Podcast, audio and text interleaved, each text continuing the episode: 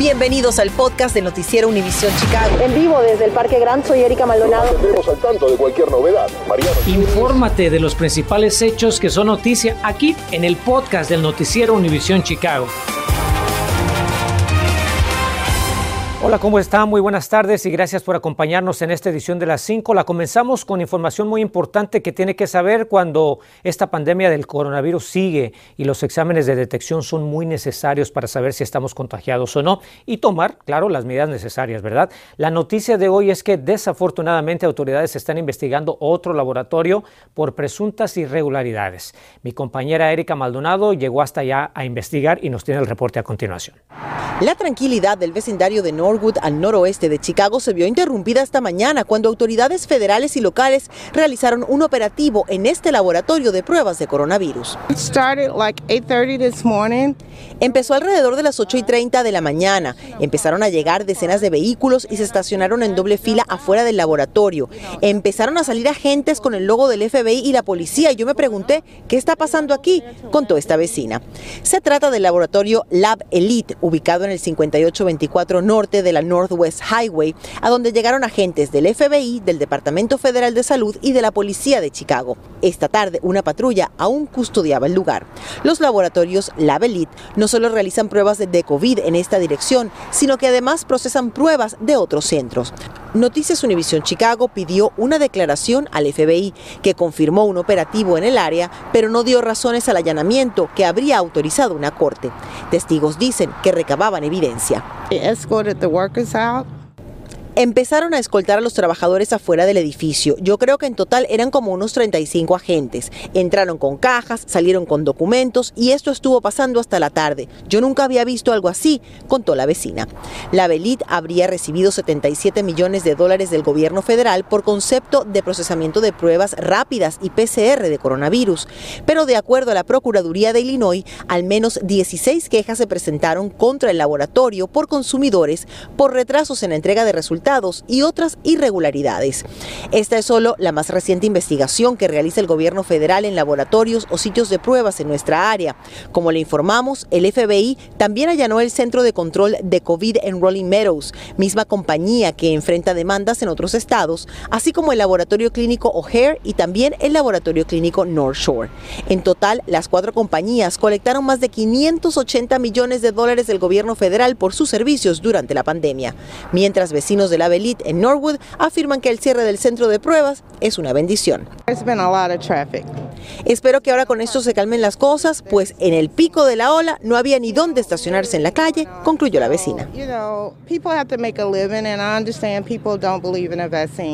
But this, it's just been like Gracias a Erika por ese reportaje. Solicitamos una declaración de Label Light y aún no nos han respondido, pero otros medios de comunicación reportan que el laboratorio coopera con las autoridades. Si usted necesita hacerse una prueba de COVID y busca un sitio confiable, utilice el código que ve en pantalla y aparece en estos momentos. Lo va a llevar directo a un listado que preparamos especialmente para usted en donde más en nuestra aplicación.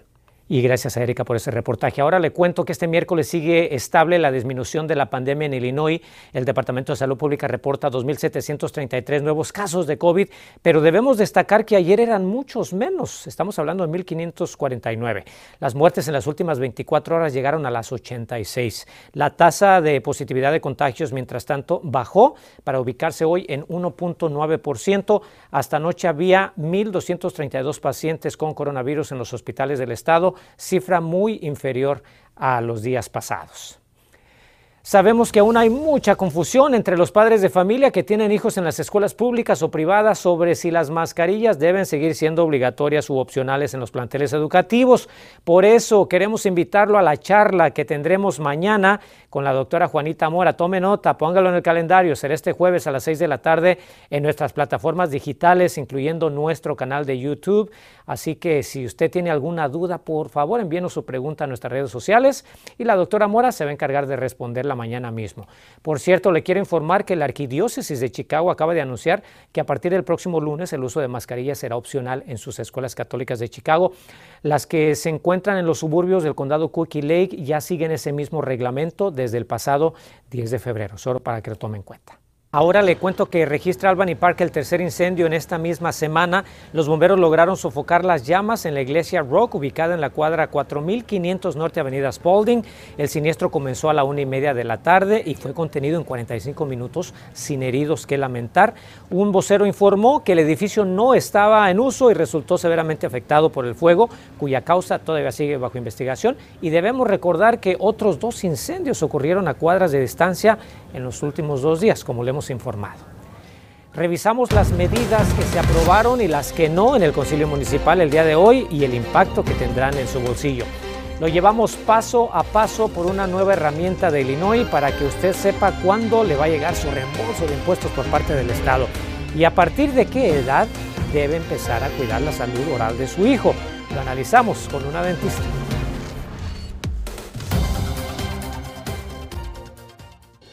Infórmate de los principales hechos que son noticia aquí en el podcast de Noticiero Univisión Chicago.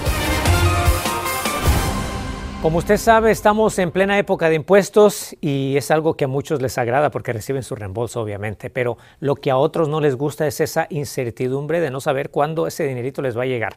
Por eso Mariano Giles se dio a la tarea de averiguar acerca de una nueva herramienta que acaba de crear el estado de Illinois y cuyo objetivo es precisamente resolverle esa duda.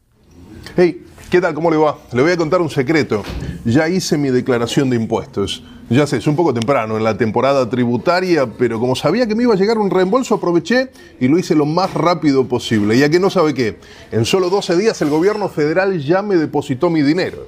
Sin embargo, del gobierno estatal por ahora no he tenido noticias. ¿Dónde está mi cheque? ¿Tendré que rastrearlo en dependencias del Estado? ¿Qué tendrá para decir al respecto la Contralora Susana Mendoza, quien es la funcionaria encargada de firmarlo? No queremos que las personas tengan que andar perdiendo su tiempo día tras día o semana tras semana, uh, llamando a diferentes oficinas buscando su reembolso estatal de, de los impuestos.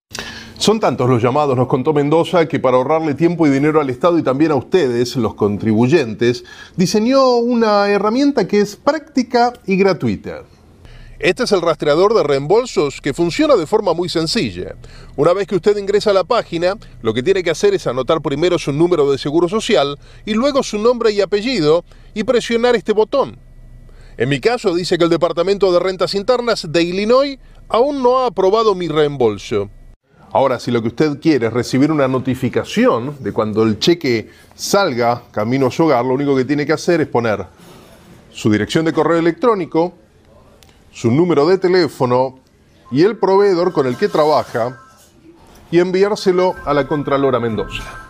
Cada dos semanas, ya después de que se registren, mi oficina va a estar checando para ver si ya hemos recibido los, uh, los digamos, el reembolso claro. de los impuestos del constituyente.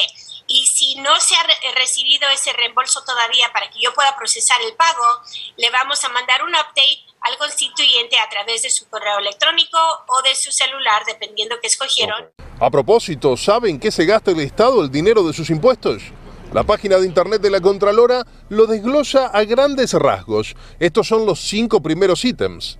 8.886 millones de dólares van a la educación primaria y secundaria, 8.655 millones a pensiones públicas, 6.857 millones a salud, 5.930 millones a servicios sociales y 2.610 millones a gastos gubernamentales. Recuerde que para acceder al rastreador de reembolsos y a toda esta información, lo único que tiene que hacer es ingresar a la página de internet de la Contralora en myrefund.illinoiscontroller.gov. Mariano Gielis, Noticias Univision, Chicago. Fíjense que posponen la votación de una iniciativa para decomisar bienes a pandilleros de Chicago. La ordenanza, promovida por la alcaldesa Lori Lightfoot, ha sido muy criticada incluso por los mismos concejales porque apuntaría a los afroamericanos y latinos. La propuesta podría regresar para su votación en la próxima sesión del Concilio Municipal, que es el 23 de marzo. La alcaldesa dijo hoy lo siguiente sobre esta iniciativa. Um, I've talked to so many. He hablado con tanta gente cuyas vidas se han desintegrado como resultado de la violencia de pandillas. He conversado con residentes de Pilsen y La Villita que viven aterrados por los pandilleros en sus calles. Tenemos que empezar a dar golpes muy duros al control que estos pandilleros tienen en los barrios para liberar a sus residentes. El municipal sí aprobó hoy indemnizar con 1.200.000 dólares a dos hombres latinos baleados por un policía fuera de servicio en diciembre de 2020, como se lo reportamos en su momento. Imponen cadena perpetua a un pandillero por un doble homicidio en un bar de Aurora. Serafín Castellanos, de 42 años, fue sentenciado a prisión de por vida por balear fatalmente a Jermaine Taylor, de 35 años, y también a Anselmo Fernández, de 57. Esto ocurrió en marzo de 2017.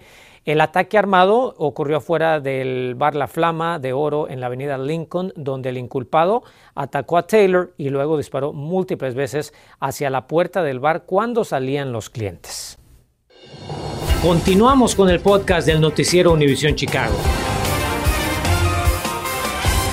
Ahora vamos a hablar de un tema de suma importancia para todos los padres de familia, ya que cada febrero la Asociación Dental Estadounidense celebra el Mes Nacional de la Salud Dental Infantil y por ello hemos invitado a la doctora Claudia Piccolo para crear conciencia de este tipo de salud. Doctora, bienvenida. Díganos por favor desde qué edad los padres deben ocuparse de la salud oral de sus hijos y se lo pregunto porque algunos piensan que es a partir de que le salen los dientes. ¿Es eso correcto? Sí, es cierto. Eh, empieza desde que salga su primer dientecito en boca. Lo que recomendamos es colocar con una gasita, limpiarlos y llevarlos al dentista por allá a los seis meses. Fabuloso. Ahora, ¿cómo pueden los padres desarrollar buenos hábitos de higiene dental en sus hijos? Bueno, primero que todo, depende mucho de eh, la conciencia que tengan los padres en darles a sus hijos una buena alimentación, eh, llevarlos al dentista por lo menos dos veces al año y que tengan una buena higiene oral en la casa, que es cepillado dos veces al, al día y obviamente el hilo dental cuando ya tienen sus dientecitos. De lo que muchos tal vez no, no quieren hablar es de cuáles son los peores hábitos que más perjudican nuestra salud dental, ¿verdad? Claro que sí, como dulces, chicles, masticar chicle, tomar bebidas carbonatadas, jugos, refrescos o irlo, irse a dormir con el biberón en la boca. Para los padres que tengan dudas todavía, doctora, ¿cada cuándo se recomienda llevarlos al dentista y por qué? Bueno, cada por lo menos dos veces al año, cada seis meses, y porque necesitamos chequear, mirar que están bien limpiecitos los dientes y que se les puedan poner flúor, se les puedan hacer todas las medidas preventivas para que no les vaya a dar caries y van a terminar con tratamientos de conducto o quitándoles dientecitos. Y finalmente, doctora, eh, parecería muy fácil, pero a veces es un poquito difícil hablar con los niños sobre la importancia de ir al dentista para que no lleguen asustados, sobre todo si es su primera vez. ¿Cómo le hacemos en ese sentido con los pequeñines? Yo le recomiendo a los papás que por lo menos traten de hacer una terapia en casa. Eh, hay videos muy ilustrativos en televisión, hay libros, hay revistas y simplemente una buena eh, comunicación con, los niños. Por favor, no utilicen la palabra dolor, no digan no les va a doler porque van a escuchar dolor. Fabuloso. Bueno, a la dentista Claudia Piccolo le agradecemos mucho por esta importante información. Nos veremos en la próxima. Gracias, doctora. Claro que sí, con mucho gusto. Un fuerte abrazo. Igualmente. Amigos, antes de despedirnos, queremos reiterarles que la Autoridad de Tránsito de Chicago está buscando creadores de arte público original para las nuevas estaciones de Lawrence, Argyle, Berwyn y también Bryn Mawr. La CTA va a comisionar seis piezas únicas para las cuatro paradas del tren de la línea roja y morada. Los artistas interesados deben inscribirse en un taller informativo sobre el proceso. Les deseamos muchísimo éxito y les queremos agradecer su sintonía. Aquí nos veremos esta noche en punto. Gracias. Gracias por escuchar el podcast del noticiero Univisión Chicago. Puedes descubrir otros podcasts de Univisión en la aplicación de Euforia o en univision.com diagonal podcast.